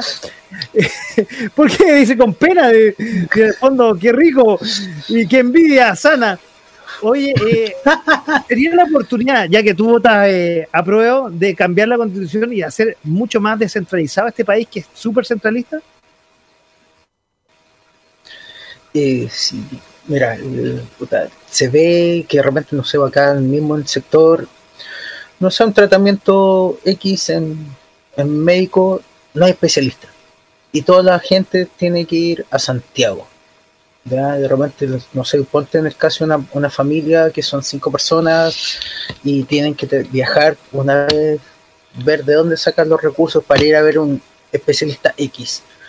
Y la idea es tener, ir descentralizando, pero lo que dijo el, el profe me igual me dejó como que Chile está descentralizado, pero entonces ¿por qué todavía se sigue manteniendo la centralización que está todo en Santiago? Eso no sé si es un manejo de, de negocio, el amigo, porque igual no me acuerdo cuando leí, se me olvi- no, no logro recordar cuando me leí la constitución hace ya un año más o menos de que empezó el estallido social, que me leí la constitución y no recuerdo haber visto eso de la descentralización. Pero igual gracias profe por apuntar ese dato y tendremos que ver cómo descentralizamos todo porque no puede ser que todo trámite importante, especialista o lo que sea, algo ya mayor, a grandes ligas se podría decir, que se tenga que recurrir en Santiago o se tenga que hacer en Santiago. Y eso igual es como, es, fome y también, no sé, im- im- impotencia a muchas familias que tienen que viajar. De repente la- los recursos no están para ellos. Es porque Santiago está el 40% de la población cierto más que nada. Igual Ah, yo creo que más- como... Yo creo que más que eso, profe, porque en el fondo los recursos todos los maneja, se maneja acá, po. No, pero existen Oye. fondos de desarrollo regional igual. No, sin duda, pero no, no es, esto no es un sistema federado como Estados Unidos, que son Ah, no. realmente ahí, ahí que sí, independiente del tema. Feña, tú que estás en la línea, Carlos se nos desconectó por alguna razón, probablemente un tema técnico. Con respecto a lo que estábamos hablando de de descentralización, ¿será la oportunidad, tú que votas a prueba de, que la nueva eh, constituyente, ya sea mixta o completa, toque este tema? es que se tiene que tocar, es fundamental descentralizar, pero no es tan tema de lo que hay o lo que podría haber o lo que hubo, porque eso ya estaba en la constitución de Pinochet y de Lago, eso ya, ya es un bien asegurado, un derecho asegurado, pero la constitución y las letras que hay dentro de la constitución no crean infraestructura. Entonces da lo mismo que tú digas las calles van a ser de oro en Punta Arenas cuando no tenemos la capacidad técnica de hacerlo. Entonces, para descentralizar de verdad, hay que invertir en educación como lo hizo Corea del Sur en los años 60. Oye, tú estuviste, y quiero aprovechar de, de preguntarte, tú estuviste viviendo en Puerto Montt un poco, eh, un poco tiempo, pero en ese poco tiempo quiero preguntarte, ¿se vivía tan el centralismo desde, desde allá? Allá es un tema eh, endémico, psicológico de ellos. Ellos tienen muy buenos profesionales, pero llega una persona de Santiago y creen que es mejor que ellos. Y eso no es así. Ellos tienen muy buenos profesionales. Y les crean esa mentalidad, se las crean entre ellos mismos. Entonces, para cambiar realidades, primero hay que cambiar las palabras. Y las palabras vienen de los profesores y los libros. Hay que invertir, yo lo digo, en Puerto Montt, hoy, hoy inviertes 40, 50 millones de dólares, en 30 años más vaya a tener una calidad de ingenieros que van a poder procesar una riqueza tremenda que hay en ese pueblo llamado Puerto Montt y te van a generar 100 veces la inversión que metiste ahí al Estado hace 10, 20 años atrás. Entonces hay que meterle plata a las regiones como para descentralizar realmente, infraestructura. Para hacer infraestructura se necesita plata. Ya, y eso no va en una constitución, por lo que el profe quiere Sí. complementar. Pequeñito, mira, artículo, tengo acá, artículo Deme, 3 de deme la un segundo, Constitución. profe, deme un segundo que, para que termine la idea de Fernando. Lo, Ya. lo- lo último no se te escucho, Fernando, perdón. Para poder meterle plata a eso necesitamos generar riqueza y para generar riqueza necesitamos un futuro común con bases jurídicas legítimas. Desde ahí se parte con un resorte espiritual nuevo, con una gana y una inteligencia nueva como pueblo para generar riqueza. y esa riqueza la metí ahí en las regiones y todo lo como el perdió. Y en 50 años vamos a tener un país digno. Uy, 50 años, queda, eh, queda mucho para eso. Profe. Mira, eh, artículo 3 dice, el Estado de Chile es unitario. La administración del Estado será funcional y territorialmente descentralizada o desconcentrada en su caso, de conformidad con la ley. Los órganos del Estado promoverán el fortalecimiento de la regionalización del país y el desarrollo equitativo y solidario entre las regiones, provincias y comunas del territorio nacional. Artículo 3 de la Constitución. Oye, increíble, profe, lo que está comentando. Mira, una sorpresa, pero bueno. Eh, ojalá Chile fuera bastante más descentralizado y, la, y, la, y, la, y las políticas públicas y las decisiones se tomaran en, eh, no solamente en, eh, en, en, Santiago, sino también en, las regiones con mayor autonomía. Oye, para ir llegar a eso con el tema de los intendentes, ojo, como se van a escoger ahora intendentes y gobernadores regionales, van a ser electos, se quiere, se apunta a eso, que eso va, va a traer mayor descentralización porque las decisiones no van a pasar por el presidente, que se las comunica a los ministros y se las comunica a los gobernadores o a los intendentes, dependiendo del caso. Sí. Entonces, se busca eso con las elecciones, precisamente. Ahora, pero los gobernadores van a ser son sí. de papel, porque las atribuciones que le dieron son la nada misma. Pero bueno, ese es para pa otro programa, estamos claros. Oye, y ha pasado, realmente quiero ir cerrando, me quedaron muchos temas en el tintero, esta, esto del domingo, y por eso vamos a tener un programa especial desde temprano en la mañana aquí en .fm.cl, donde los tres quedan totalmente invitados bueno, hay dos que van a estar de, porque los dos están relacionados con la radio, tanto el profe como Fernando. Jonathan desde La Serena, totalmente invitado para el domingo estar participando en esta programación especial. Y en algún comentario, alguna cuña que quiera hacer, bienvenido sea. Y quiero ir cerrando. Muchas gracias. Eh, muchas gracias. Quiero ir cerrando. Eh, generalmente yo cierro eh, con mis invitados para que me digan algo que que recomiende, pero esta vez lo va a hacer distinto porque tenemos una elección, una, perdón, un plebiscito en camino y hay votaciones entre medio. Entonces, como dice el título que está ahí, que lo voy a leer para los que nos están escuchando solamente, los pronósticos del plebiscito. Y aquí quiero que de alguna forma se mojen el potito en bien castellano. Vamos a pasar por el Feña que está aquí vía WhatsApp. ¿Cuáles son eh, tus pronósticos para el domingo? sabemos que votas rechazo, pero uno, el Ojalá. porcentaje de, de, votantes y el resultado. ¿Cuánta gente va a ir a votar y cuál es el resultado? Ya. El padrón electoral total va a ir un 95% a votar. 95. ¿Y cuál es el porcentaje? El apruebo gana contundentemente por un 58% contra un 42%. Wow. Se estaba tratando de conectar, Carlos, no se pudo conectar. Vamos con el profe. ¿Cuál es el porcentaje de participación y el resultado del domingo, profe? Yo creo que el porcentaje de participación va a estar en torno al 45-50%. No le doy más participación que eso. Y va a ser un total y absoluto triunfo del rechazo. El rechazo va a ganar 53-47. Tengo cifras ya, así que a usted que está en su casa, que tenía miedo, a usted que tenga, que tenía miedo de ir a votar, póngase cloro, póngase en un traje de astronauta, pero vaya igual. Si toda la gente que vota rechazo va a votar, ganamos. Don Jonathan, usted que está en La Serena no va a votar porque, según tengo entendido, usted vota en Santiago, no se va a pegar el pique. Pero. Tengo que ver, si me la juego, voto. ¡Ah, diablo! No, ¡Ah, miércoles, ya! ¡Ah, te suspendí! ¡Ah! No, tendría que ser un viaje relámpago. No. Mira, el más del 90% va, va, a votar. Ya, el, el, el, apruebo. Yo creo que va a andar por el 65, 35 más o menos. Y esperemos que no hayan doble identidades nomás para el rechazo. Con doble carne de identidad. Bueno, tenemos nuevamente a Carlos Arangui al teléfono, si no me equivoco, aquí WhatsApp. ¿Carlos? Hola, sí, se me acabó la batería, perdón. Ah, ya. Bueno, te perdiste ah. algunos de los temas y ya, bueno, ya, ya estamos cerrando el, el programa. Te hago la, también la invitación que le hice a Jonathan.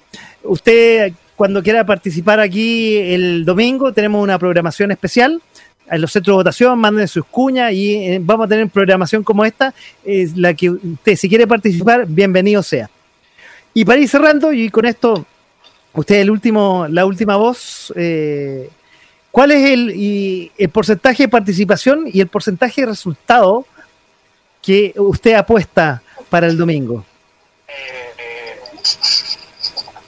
Yo creo que va. Mira, yo he hablado con mucha gente que no quiere ir a votar.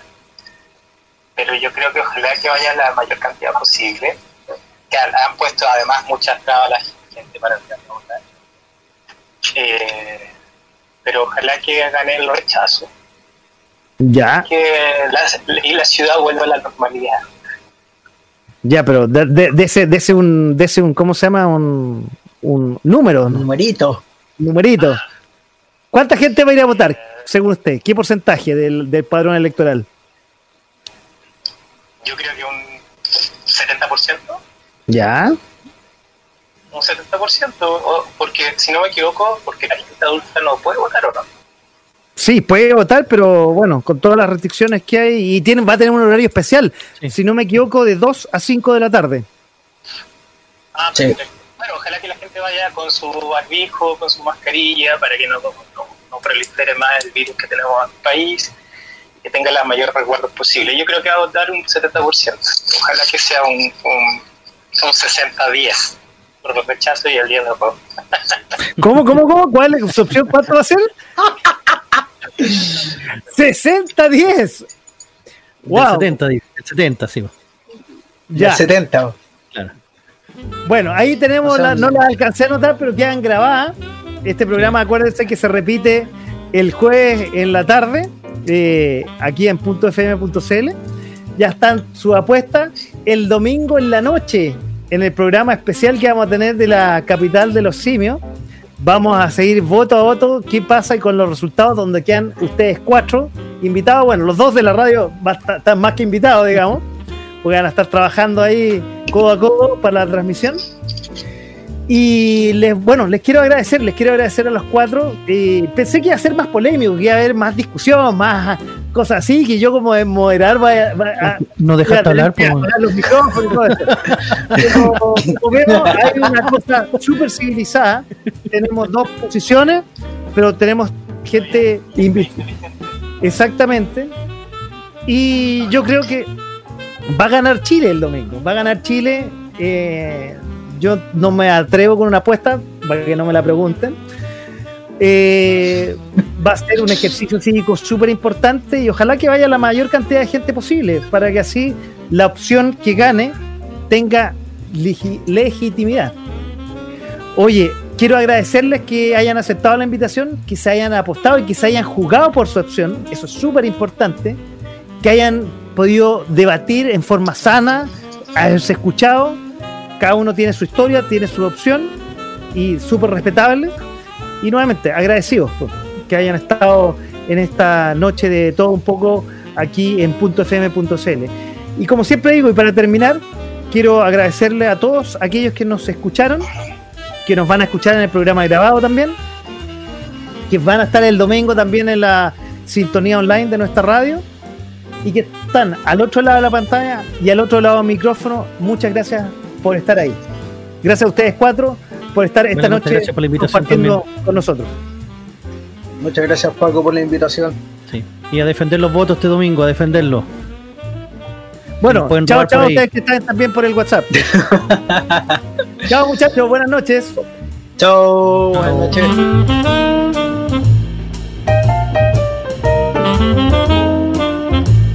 a través de .fm.cl.